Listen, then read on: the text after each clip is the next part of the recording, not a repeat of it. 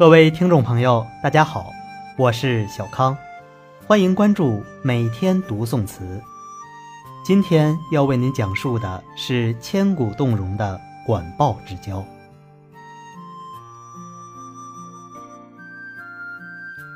据说，在两千七百多年前的春秋时期，会比今天更温暖湿润。那时候，中原大地上瞻壁奇玉，绿竹依依。而且听说不用买票去动物园，就可以在郊野里和可爱的犀牛、大象们不期而遇。在那个暖得没有冰的时代，确实诞生了不少古道热肠的感人故事。遥想那个古老的青铜时代，野有蔓草，零路攘攘。我们的祖先以葛麻为衣，蒸黍稷为食。他们的感情和天籁息息相通。骠有梅，桃之夭夭，令少女的心春潮涌动。夜未艾，夭夭草虫，让世子的心忧戚丛生。在那个腾葛蔓延的纯真时代，同样蔓延着像水珠一样纯净透明的感情。既有知死迷他的忠贞爱情，也有契约无依、与子同袍的真诚友情。北风凄凉，浴雪奇滂，惠而好我，携手同行。所以，也只有在这样的时代，才有了让后人一直感动敬仰的管鲍之交。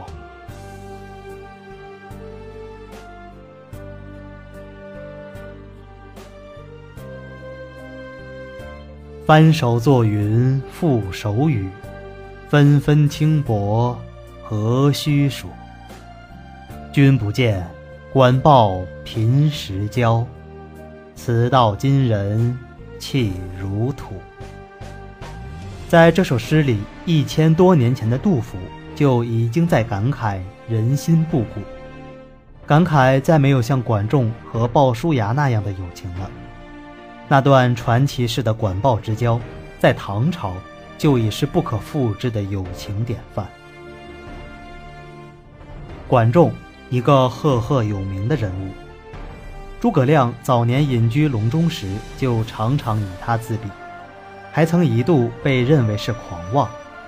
管仲作为春秋第一相，辅佐齐桓公，成为当时的第一个霸主，并且尊王攘夷。抵御了北方夷狄之族的入侵，保全了华夏文明的火种。这一点，连素来讲究仁义、对管仲颇有微词的孔子也不得不承认：“微管仲，吾其披发左衽矣。”如果没有管仲的话，我肯定现在也变成了披着头发、左扣衣襟的夷狄了。现在有句话是这样说的：一个成功男人的背后，都有一个默默支持他的好女人。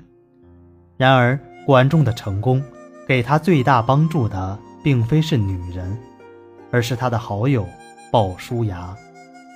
管仲和鲍叔牙很早就相识，当时管仲是一个贫困潦倒的穷小子，鲍叔牙颇有才资，但是有一天。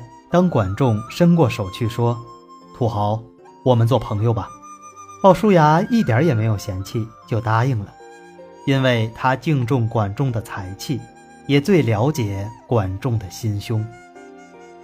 接下来的事情会让很多人听了来气。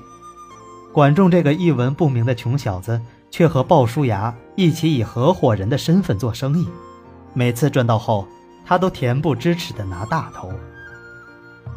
现在流行一句话：朋友之间千万不要合伙做生意。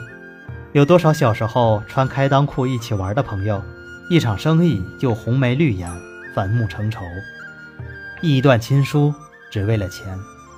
然而鲍叔牙却没有因此对管仲心存芥蒂，反而很体贴地说：“管仲家穷，他多拿一点是应该的。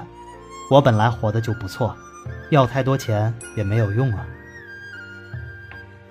有一次，管仲冒出一个大胆的设想，让鲍叔牙按他的新型投资理念去经商，结果赔了个鸡飞蛋打，两手空空。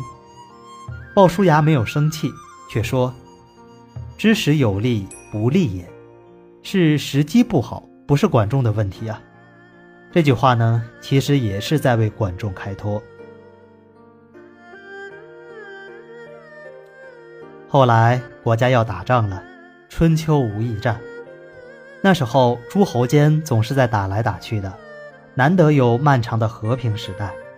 管仲在战场上的表现也是十足的懦夫形象。往前冲时，他躲在众人的身后，唯恐挨着刀枪；撤退时，他倒玩命的跑，比谁都快。大伙儿都纷纷斥责他，可鲍叔牙却说：“管仲不是胆小怕死的人，他这样做。”是因为他的老母在堂，只有他这一个儿子，他要尽孝啊。要说做生意和打仗都不是管仲的本行，他做过三次小官，都被上司炒了鱿鱼，管仲自己都有些失望了。但鲍叔牙却依旧鼓励他：“这不是你不行，是你的领导太混蛋了呀。”然而混到后来。管仲辅佐了齐襄公的弟弟公子纠，而鲍叔牙拥戴的则是他的另一个弟弟公子小白。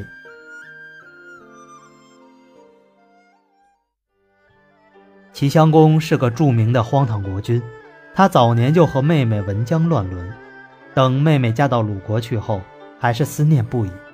后来嫌绿帽妹丈鲁桓公碍事，在请他来齐国做客之时。趁机将其灌醉，送回馆驿时，让个大力士在车中猛捶他的肋骨。可怜齐桓公领先武大郎一千多年，死于奸夫淫妇之手。齐襄公不但生活作风败坏，行事也昏庸无道。两名大将问何时换房，襄公正在吃瓜，就随口说：“第二年瓜熟为期吧。”到了第二年，大将们再来问，襄公早就忘了这茬，翻脸不认，弄得军兵们个个心怀怨望，愤愤不平。于是后来军中就有人带头作乱，杀死了齐襄公。在当时讲究的是世袭血脉，弑君自立者很少有成功，所以这齐国君主之位还是要有正宗的姜子牙血统的后裔来担任。于是。公子纠和公子小白这两个人就成了你死我活的竞争者。这时候，管仲倒是奋勇当先，撒着欢儿的带兵追杀鲍叔牙的主人小白。他亲自引弓搭箭，一箭射去，正中小白腰间。也是公子小白福大命大，这一箭正好射在他的铜制衣带钩上，没有造成致命的伤害。小白机灵得很。马上装作中箭而死，管仲自以为得手，就再也没追赶。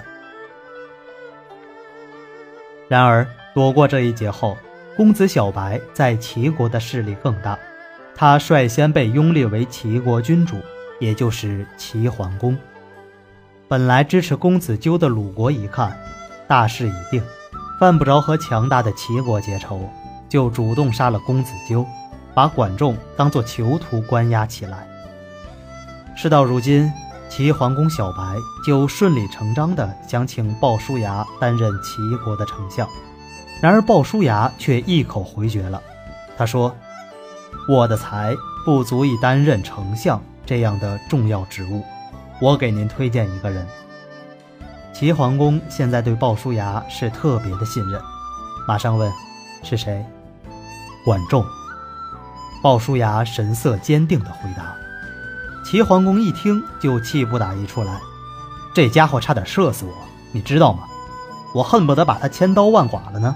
你还让他当丞相？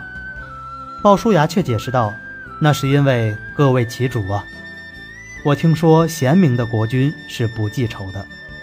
您如果真想称霸天下，就要让管仲当丞相。”于是，在鲍叔牙的坚持下，这个一直和他们作对。已成为阶下囚的管仲，一下子从污泥里飞上云端，成了齐国的上宾，做了齐国的丞相，而鲍叔牙却甘为他的下属。对鲍叔牙来说，这真是管仲虐我千百遍，我待管仲如初恋。之前管仲做生意什么的占小便宜还算罢了，政治上当他的对头，差一点害死了他的主公，他都不去计较。这样的恩义，也许只有情痴才能做得出来。所以管仲曾经感慨道：“生我者父母，知我者豹子也。”后面的事情就不用多说了。管仲展现了他卓越的政治才华，他纵横捭阖，深谋远略，让齐国成为当时的第一强国。辅佐齐桓公，北击山戎，南伐楚国，维护了华夏文明的正统，然后九合诸侯，一匡天下，使齐桓公成为春秋时期的第一个霸主。自己也成为彪炳千秋的一代名相，和伊尹、姜尚齐名。这一切，如果离开了好友鲍叔牙的无私帮助，是不能想象的。如果管仲遇到的不是鲍叔牙，在那个春秋时期纷乱的年代，路边饿殍里可能就有他，阵前白骨中也可能有他。就算他逃得了这些灾难，他又如何能逃得追杀当位国君的罪名，逃过牢狱之灾呢？然而做了这一切的鲍叔牙，却自此待到山花烂漫时，他在丛中笑。他心甘情愿地当个普普通通的齐国大夫，守着自己的本分，以至于史书上再也没有为他留下多少记载。可是，人们不会忘记这动人的管鲍之交。后世有多少人像晚唐诗人罗隐一样的感慨，渴望也能遇到一个像鲍叔牙那样的真挚朋友。陆海波涛渐渐深，一回归梦抵千金。路旁草色休多事。墙外莺声肯有心。日晚向余悲断梗，夜阑交酒哭知音。贪财败阵谁相信？宝书如今不可寻。